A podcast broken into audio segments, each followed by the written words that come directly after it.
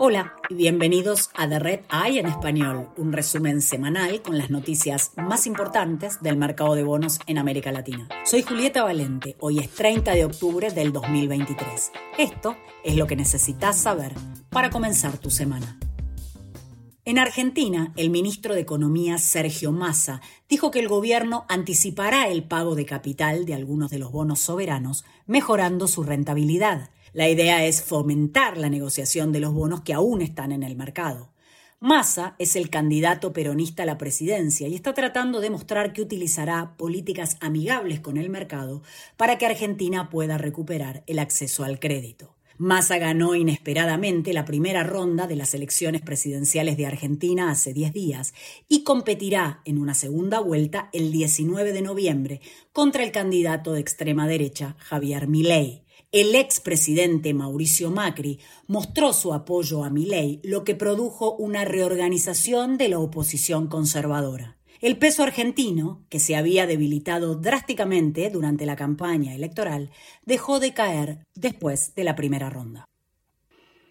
En Chile, la salmonera Nova Austral presentó una nueva propuesta para su reestructuración de deuda. El plan ofrece tres alternativas, una daría a los acreedores una quita y les permitiría aportar dinero fresco. La segunda convertiría la deuda garantizada en capital e incluiría un pago en efectivo. Y la tercera opción implicaría vender la empresa para pagar la deuda garantizada. Los acreedores votarán el plan el 9 de noviembre.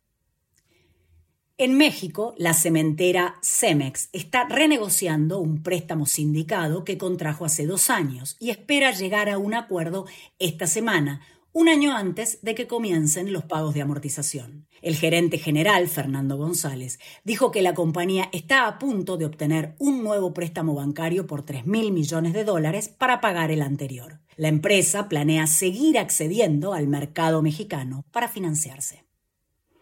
En Brasil, el Tesoro está esperando mejores condiciones de mercado para emitir su primer bono sostenible. El gobierno espera emitir un bono a 10 años y planea usar los ingresos para proyectos medioambientales, incluyendo la descarbonización, la agricultura sostenible y la lucha contra la deforestación. El norte de Brasil sufre una grave sequía y hay incendios en el Amazonas y el Pantanal.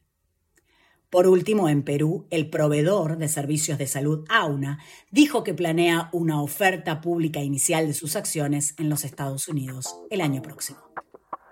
Gracias por escuchar The Red Eye en español. Pueden suscribirse a The Red Eye en inglés, español y portugués desde cualquier plataforma.